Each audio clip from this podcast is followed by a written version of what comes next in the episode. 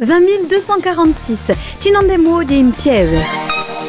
Nous prenons la direction d'une commune du Nebiu que Jacques Linal a longtemps administrée au début des années 2000. La Corse profonde de pas de Bastia, c'est bien ce que je pense, parce qu'il y a une authenticité de, de, la région euh, qui, est particulière, et c'est vrai, c'est tout près de Bastia.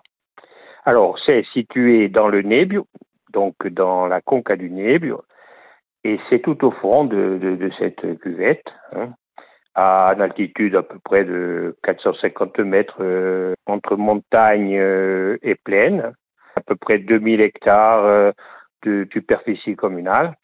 Disons que c'était une région qui était relativement riche donc au 19e, même début du 20e. À l'instar de la Balagne, par exemple, c'est le même type de, pays, quoi. Avez des oliviers en plaine avec des parcours de pacage et des châtaigniers en montagne, du blé, beaucoup de blé, puisque la Concador Contrairement à ce que j'ai entendu souvent, ce n'est ni les olives ni le vin, c'est simplement le blé, parce qu'en juin, tout était jaune, parce qu'il y avait du blé de la plaine à la montagne, même sous les oliviers, il y avait du blé.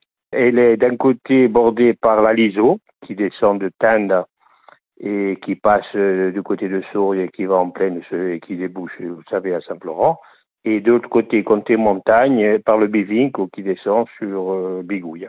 Une commune, Jackie, qui dispose d'un joli patrimoine naturel, puisque Piève est concernée par deux zones naturelles d'intérêt écologique, faunistique ah et floristique. Tout à fait. C'est une commune d'abord au niveau au, niveau euh, reste archéologique, hein, puisque c'était une région qui était riche, puisqu'il y a euh, pratiquement du, du, néolithique et même avant jusqu'au Moyen Âge, il y a des restes qui sont intéressants au niveau de l'époque romaine, euh, au niveau du néolithique. Et puis au niveau naturel, euh, évidemment, il y a, comme c'est une, une zone préservée, il y a pas mal de faune de chauves-souris, enfin, etc., d'animaux de, de, de, ce type-là qui sont, qui sont présents.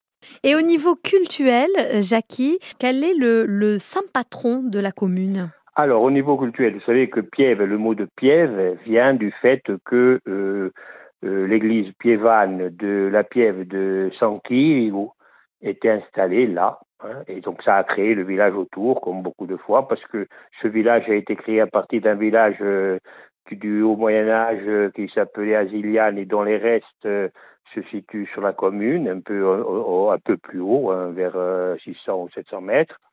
Ce village d'Asiliane bordait les plateaux de Saint-Nicolas, où il y avait du blé jusqu'au sommet des montagnes, où se sont passées pas mal de, batailles, où, par exemple, Saint-Pierre-aux-Courses contre les Génois, il y a une bataille mémorable, là, sur la Ziliane. Il y a d'ailleurs euh, des restes euh, sur une chapelle du 12e, puisqu'il y a une chapelle du 12e, Saint-Nicolas de Piève, dite l'église noire, à Nère, qui était du même, de, de même euh, époque de Saint-Michel-le-Murato. Hein, puisqu'il y avait sur la, les paysans avaient fait sur la voie qui allait de Bastia à Ambalagne un certain nombre de chapelles. Euh, on les retrouve à Saint-André de Bigouille, à Saint-Michel-de-Murato, San Cesario de Rapal, Saint-Nicolas de Piève et, le baptistère de Saya, Bigot, Col de Tende.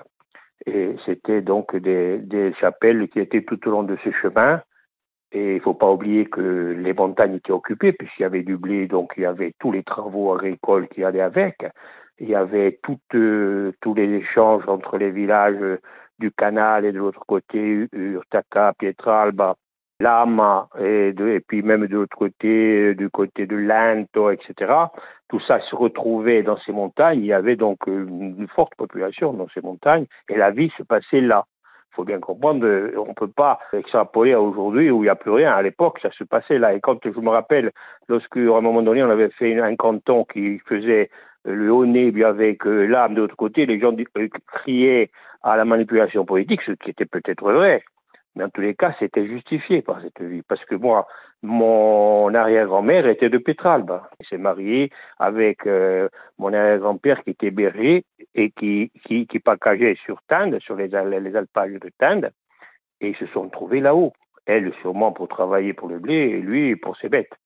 Et des mariages comme ça, il y en a eu plein. Il y a eu plein d'échanges. Les échanges se faisaient dans ce sens. Il y avait beaucoup plus de contact entre le Haut-Nibio et le canal et le début de la Balagne. Je dirais, le canal, c'est pas la Balagne, mais on considère maintenant que c'est un peu la Balagne et le Cap, par exemple, et le, le, plus loin, parce que évidemment, vous savez très bien que la, mer et, les Corses, les trois quarts, sauf le Cap Corse et peut-être Bonifacio et Calvi, c'était pas l'amour.